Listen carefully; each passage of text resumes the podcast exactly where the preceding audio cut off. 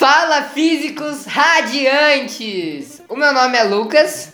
E o meu nome é Fernando e juntos apresentamos o Café com Quarks. Hoje veremos como a energia nuclear pode ser utilizada e como você pode fazer uma bomba atômica. E demais curiosidades sobre o uso da radioatividade. Como você pode ser contaminado por uma banana, por exemplo. Episódio passado vimos o, como a radioatividade funciona, como acontece a quebra dos elementos. E basicamente o episódio inteiro vai se basear na quebra dos elementos, a fissão nuclear. A fissão nuclear é aquela separação que acontece quando um elemento X vira um elemento Y uh, de número atômico inferior. É liberada energia nesse processo. E é essa energia que é usada em demais lugares aí, bombas atômicas, por exemplo, ou é, usinas nucleares. Tudo começa no enriquecimento do urânio. O urânio, naturalmente, ele tem muito pouca radiação. E é necessário um processo que a gente chama de enriquecimento para a gente pegar a parte radioativa dele. O urânio vem da natureza com aproximadamente 0,7% de urânio 235, o qual é utilizado para fazer bombas atômicas. E isso é muito pouco. Né? É, não, é, a gente só precisa pegar um isótopo que é dificilmente encontrado na natureza. E ele está encontrado no urânio, no minério de urânio, só que a gente precisa separar ele do urânio que a gente não quer, porque senão a gente tem um urânio que não é radioativo e não vai servir para nada, porque a gente quer urânio radioativo, vai servir para fazer vidro de urânio. Então pegamos uma certa porção de urânio e colocamos em meio meio que não, em uma centrífuga, lá nas usinas nucleares, etc. Essa centrífuga. Basicamente a centrífuga gira, gente. E antes do urânio, quando o urânio está indo para a centrífuga, ele tem um processo que ele é triturado e ele também é vaporizado, né? E aí a separação é feita dos gases. Porque não adianta a gente colocar uma pedra lá que, e, e girar a centrífuga, ele não vai se separar. Então, basicamente, esse gás lá dentro da centrífuga, ele é separado. Ele gira muito rápido e aí um, a parte mais pesada fica para baixo e a parte mais leve sobe. E nessa separação do, do urânio, encontramos os isótopos 235 e 238. E o que necess, necessitamos para fazer a fissão nuclear é o 235. E em uma é, a gente não pode pegar urânio puro e jogar numa bomba atômica ou numa usina nuclear. Ele tem um processo pra gente pegar só o radioativo. A gente não transforma nenhum urânio em radioativo. A gente, a gente apenas pega a parte que é radioativa, que é o que a gente quer. Beleza? E, e é basicamente urânio enriquecido, que ele já é mais radioativo. É, ele é bem radioativo que a gente usa para fissão, que é aquele processo de separação que ele se transforma em outra coisa e a gente precisa jogar um neutro. Agora, voltando um pouco para a história, desde o início da, das guerras e das invenções, muitas tecnologias são desenvolvidas a partir do interesse de militares, querendo, a gente querendo ou não. É, o avião, o primeiro voo de um considerado avião, em 1906 por Santos Dumont. Nosso brasileirinho. Se vocês falam que os irmãos Wright fizeram um avião, então é, Angry Birds é um avião. Eles basicamente jogaram um, um, um bagulho de uma catapulta. Assim, até o carro voa. até o, o, meu cachorro voa de uma catapulta. É, é simples. O Santos Dumont pegou o motor fez um maior trabalho de deixar o negócio leve, modificar, fazer uma estrutura, o bagulho voar. Isso é desmerecimento, gente. E em 1909 já tinham feito alguns aviões para guerra, um avião militar. Em 1918 a gente já começou o desenvolvimento de aviões com armas. 1906 para 1918, 1920 é muito pouco tempo. E o mesmo aconteceu lá em 1940, mais ou menos, um pouco antes, no meio assim da da Segunda Guerra, um pouco antes assim de começar. Mundial. Que foi o desenvolvimento da bomba atômica. Então, gente, começaram vários cientistas pesquisando sobre fissão nuclear, sobre um, o decaimento radioativo, etc., a energia contida dos átomos. Um, tudo começou lá com Marie Curie, a gente já falou sobre isso no episódio anterior. É, se você não viu o episódio anterior, vê lá. Se você não viu o episódio de energia, que a gente vai falar muita coisa sobre energia aqui, vê lá também. É, foram episódios muito legais, feitos com muito carinho. Siga a gente no Instagram também, é Café com Quarks, arroba café underline com underline quarks. Mas se você precisar Café com Quarks lá já aparece. Inscreve-se no nosso canal no YouTube, segue a gente no Spotify e bora lá. Curte, compartilhe e se inscreva no canal. Então, é, foram diversas pesquisas e aí os físicos descobriram sobre a fissão e que a energia poderia ser liberada no processo. Então, se a energia é liberada no processo, a gente pode fazer várias coisas. Só que se a gente bombardear um nêutron em um urânio, ele vai se dividir em um elemento de bário. E esse bário é, e basicamente vai eliminar dois mais dois nêutrons. E esses dois nêutrons vão para outros dois é, átomos de urânio. E esses dois átomos vão se dividir em bário e liberar mais dois. Ou seja, foram liberados quatro nêutrons nesse segundo processo. No primeiro foi liberado um, dois do, de um átomo. Aí esses dois foram para dois átomos que liberaram quatro nêutrons. E basicamente esses quatro nêutrons liberaram mais oito e, e sempre é, tá, tem energia aí no meio. Entre o urânio liberar o nêutron e virar o bário, que também é radioativo, tem energia no meio. E se tem energia, é para usar. Como diz o Godzilla, se tem poder é para usar, não é mesmo, minha gente? então, um átomo de urânio, com essa fissão dele se transformando em bário, gera, libera em torno de 200 mega electron volts, o que move um grão de areia. Assim, é um átomo só. E acontece essa, essa reação em cadeia. E um grama de urânio possui 2,5 bilhões de átomos. Então pensa no poder energético contido. É muito mais que o poder energético contido em um grama de carvão. E essa reação em cadeia gera uma energia estrondosa que a gente viu em Hiroshima, infelizmente. E Nagasaki. Então, só que isso só foi possível com uma coisa. A equação energia é igual massa vezes velocidade da luz ao quadrado criada por nada mais, nada menos que Einstein. A equação criada por Einstein, como o Fernando disse. Energia é igual massa vezes velocidade ao quadrado. A equação mais famosa de Einstein, né, gente? Eu acho que todo mundo já viu alguma imagem do Einstein numa lousa com a famosa equação. E com giz na mão. E ele mostrou que a massa e a energia são intercaláveis e aí liberou o terreno para o estudo da energia nuclear. E Einstein fugiu do regime nazista de Hitler, pois ele era judeu. Então, basicamente, Einstein ajudou na carta que levaria à criação do Projeto Manhattan. O Projeto Manhattan foi basicamente várias pesquisas e uma tentativa de criar uma bomba atômica. E é uma energia estrondosa, né, gente? E eles precisavam testar em algum lugar. Tiveram várias ilhas que eles foram e uma delas foi a fenda do biquíni. Sim, o Bob Esponja está envolvido com a radioatividade.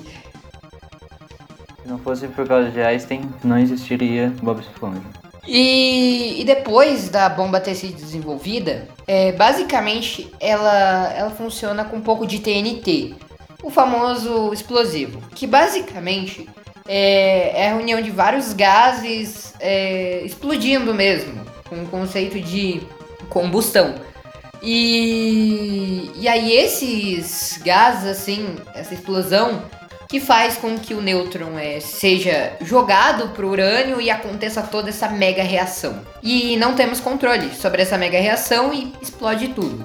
Então, basicamente, é, as bombas funcionam como uma extração de energia da fissão nuclear de, dos átomos de urânio e plutônio, que geram, com, com a ajuda de TNTs, é, uma reação em cadeia de várias de sequências, não, de explosões sequenciais, liberando mais ou menos o equivalente à explosão de 21 toneladas de dinamite.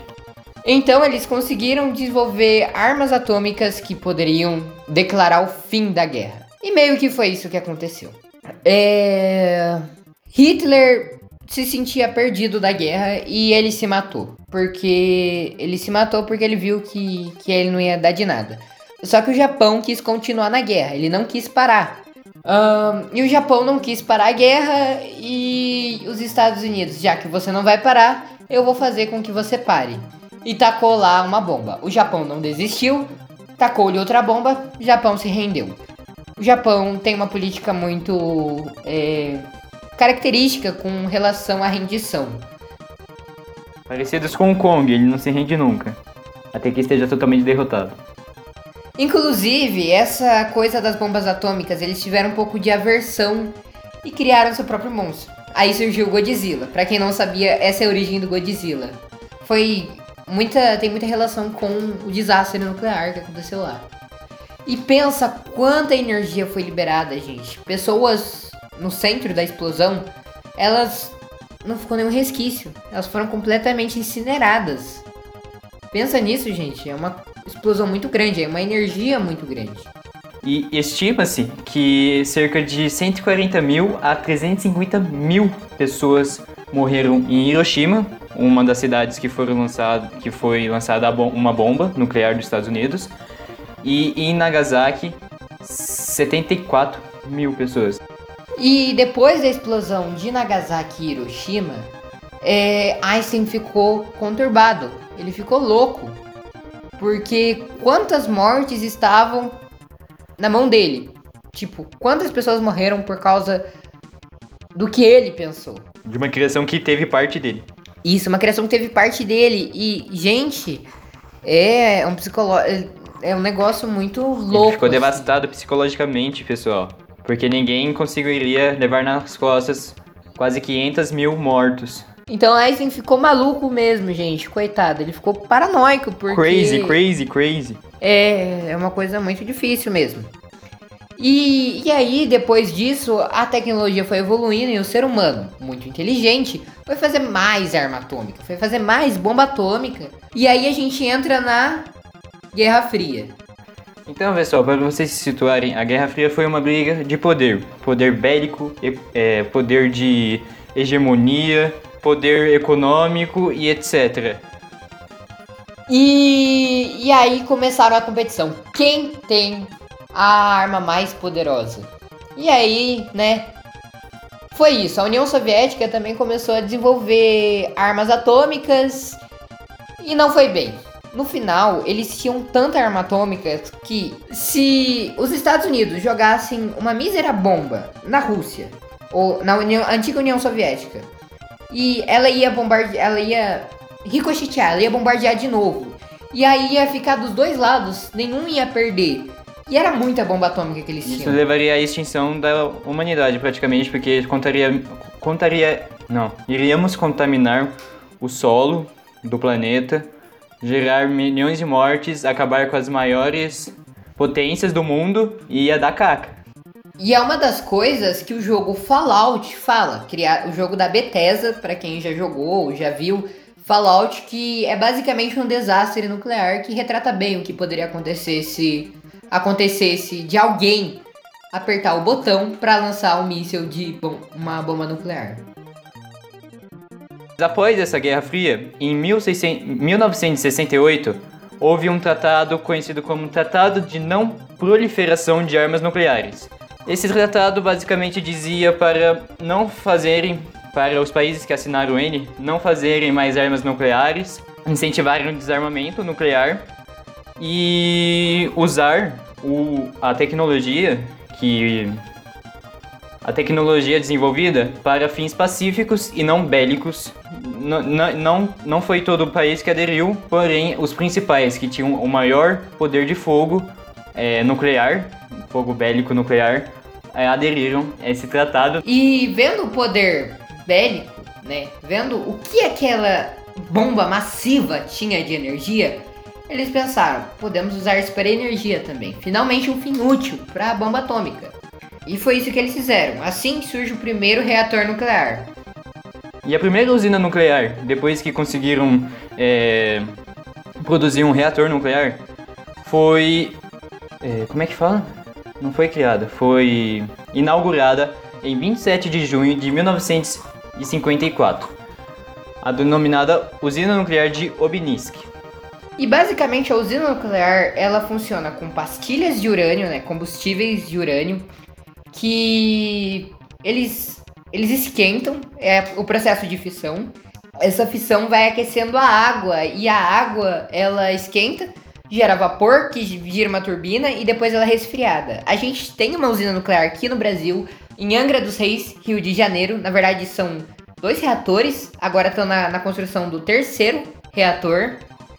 E aquece, e, e aí em Angra dos Reis, porque tem água ali corrente, né, gente? Que é feita para resfriar a água que fica realmente em circulação com o combustível radioativo.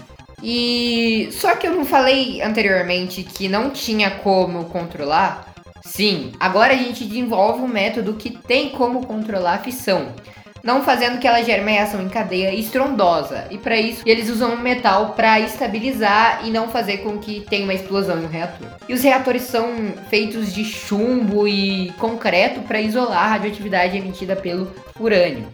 E acontece que a, essa radioatividade, o urânio, tem uma hora que a gente não consegue mais usar ele pra, como combustível e fica só resíduos radioativos. Eles são colocados em Podemos dizer aqueles. É, são uma, meio que latas gigantes, assim, com uma camada espessa para não contaminar o solo e elas são enterradas normalmente. E ficam por bilhões e bilhões de anos. É, ou milhões. A gente já falou da meia-vida no episódio anterior de radioatividade. Então se você não viu, corre lá pra ver. E gente, toda vez que a gente vai desenvolvendo uma tecnologia nova, como foi da usina nuclear, a gente já começa a criar vários conceitos como carros, aviões, etc., com aquele tipo de energia. Igual quando surgiu as baterias e hoje a gente está teorizando aviões elétricos e tal. E aí, com esse, com esse negócio de energia nuclear, energia do futuro, esse negócio aí é bala, esse negócio aí é bacana, surgiram conceitos. E como o Ford Nucleon, que era basicamente um carro que tinha um reator nuclear ali atrás dele. E ele era uma banheira praticamente, ele tinha um tipo de isolamento muito bacana e ele podia andar mais de 8 mil quilômetros com um reator, com um, um, um, coisa de combustível. E você reabasteceria ele em um tipo de posto que você trocava o, tipo, a pastilha de combustível lá, um negócio super futurista pra época. O carro seria maior que um Opala, acreditem ou não. Maior que um Ômega. e pessoal, eles desistiram desse projeto naquela época, pois eles não tinham uma tecnologia suficiente para manter a radioatividade presa no núcleo. Então, a radioatividade teria um alto risco de contaminação para os passageiros do carro.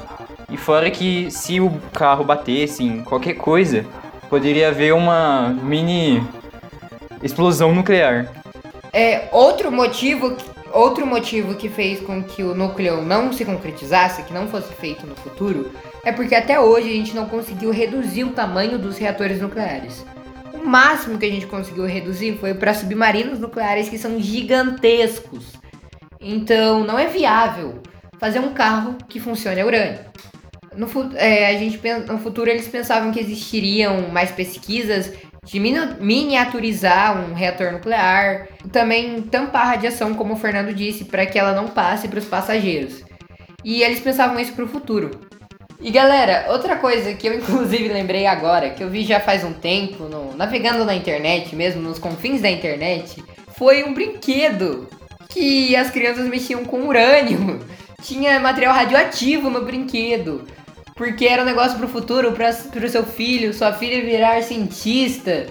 E acabava matando seu filho no processo, não é mesmo? É, é mesmo. O projeto, o brinquedo era chamado de Atomic Energy Lab, que era um laboratório para crianças e produziram ele na década de 50 e tinham minérios radioativos, amostras reais mesmo.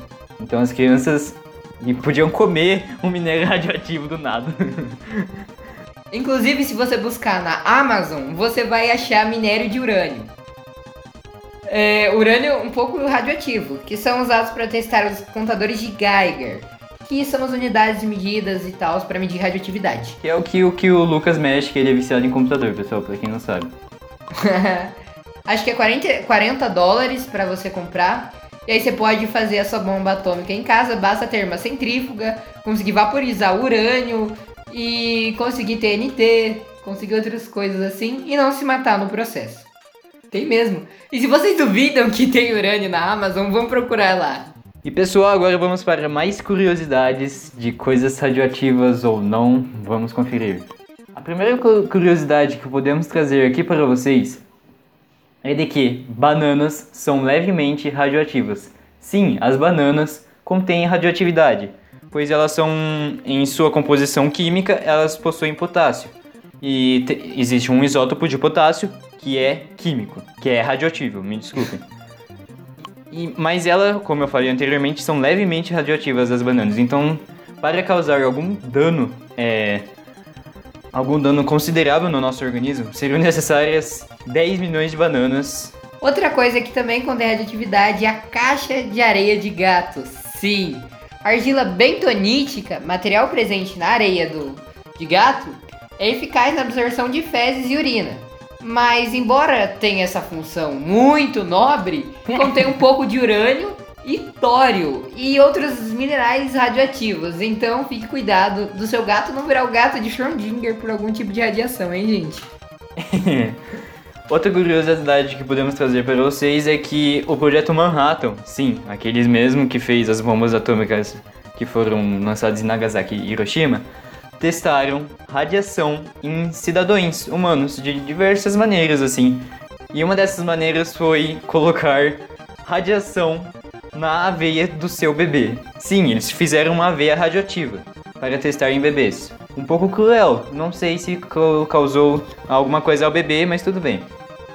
Gente, durante a Primeira Guerra Mundial, Marie Curie usou uma pequena quantidade de rádio para produzir gás radônio que é um gás produzido quando o rádio se desintegra. E o gás foi lacrado em tubo de vidro e inserido no corpo de pacientes para matar o tecido doente. Isso foi datado como uma cura milagrosa e colocado até em tratamentos de beleza.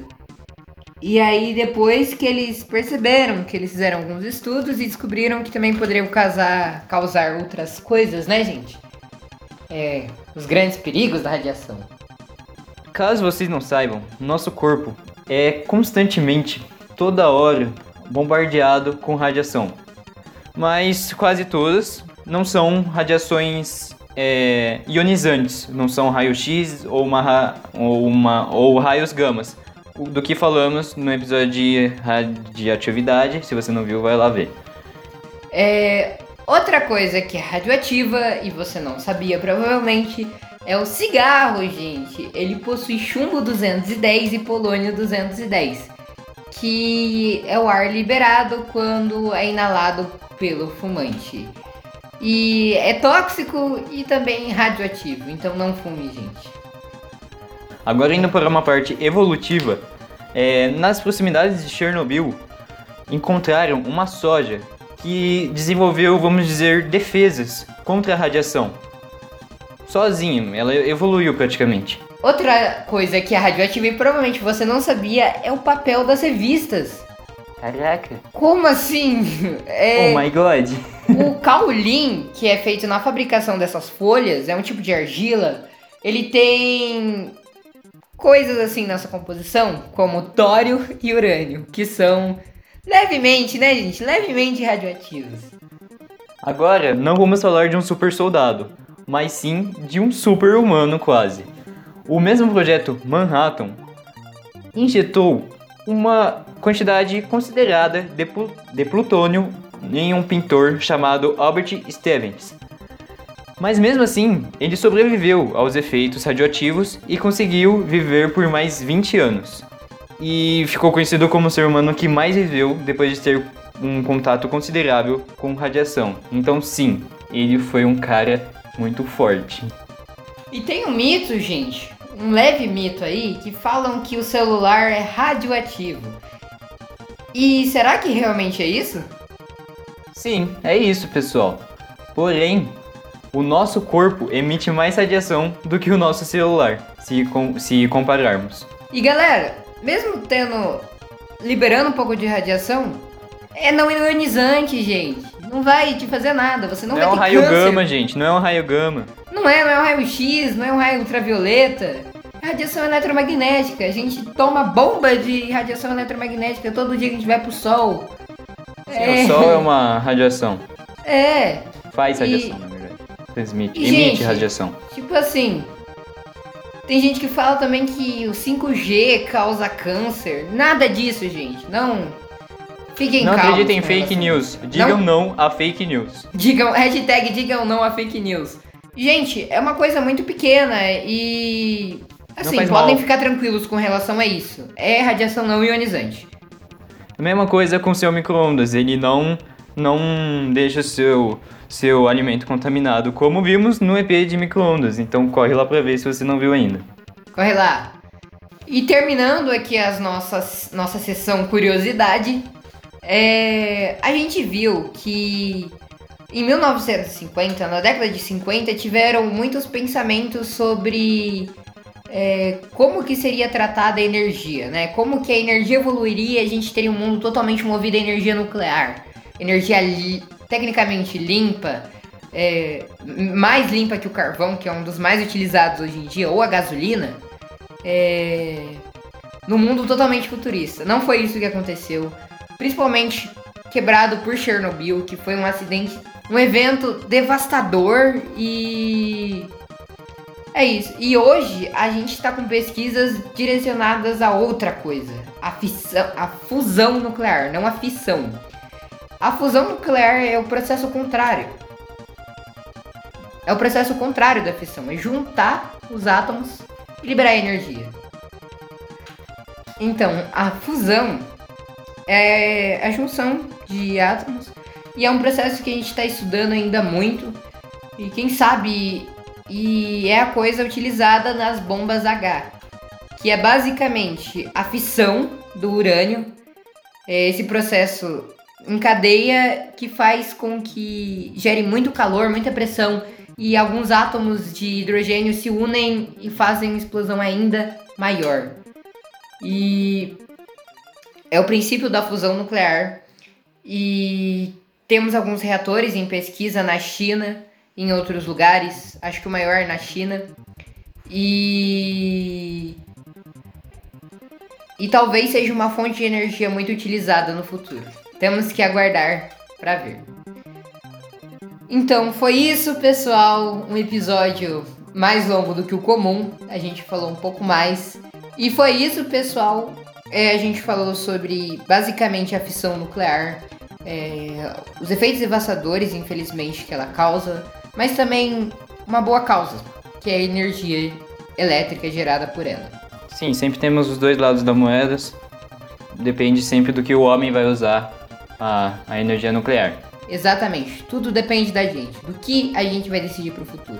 Então ficamos com essa, com essa Reflexão no final. reflexão aí pra vocês. A gente também viu algumas coisas curiosas. Não comam mais de 10 milhões de bananas, por favor. Siga a gente no Instagram, é, inscreva no canal do YouTube. Se você não curtiu o vídeo, curte aí. E foi isso, pessoal. Tchau, tchau. Tchau, tchau, pessoal. Até o próximo episódio.